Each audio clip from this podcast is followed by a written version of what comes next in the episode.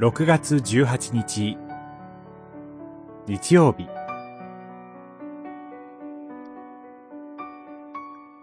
賢く素直に福音を述べ伝える。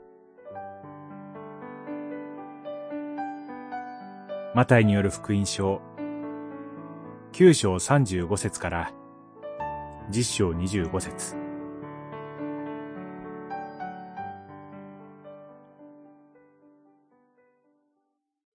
私はあなた方を使わす。それは、狼の群れに羊を送り込むようなものだ。だから、蛇のように賢く、鳩のように素直になりなさい。十章、十六節。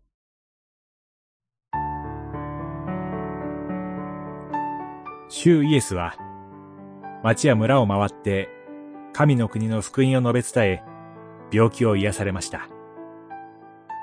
また、重要なお働きは、弟子を召すことでした。主イエスは、ご自身の後に従って福音を述べ伝える弟子を召され、主の力と権能を授けてお使わしになりました。派遣に際して、主イエスは、狼の群れに羊を送り込むようだ、とおっしゃいます。伝道の対象が狼なのではありません。弟子たちは、飼い主のいない羊のように弱り果てている人々に使わされます。しかし、狼のように人々を食い物にする悪質な指導者がいて、地方法院に引き渡され、街道で鞭打たれるような迫害が起こるかもしれません。弟子たちには、地上の力は何もありませんから、彼らの前では弱い羊のようなものに過ぎないのです。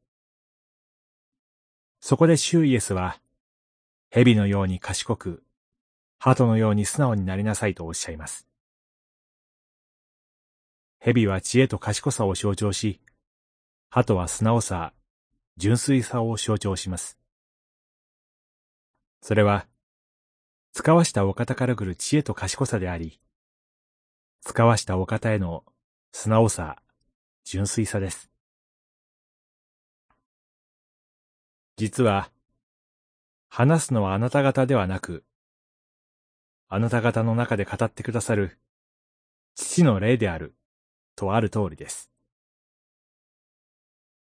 地上の力はなくても、天からの力が与えられています。主イエスに仕えて、忍耐強く福音を述べ伝えます。祈り。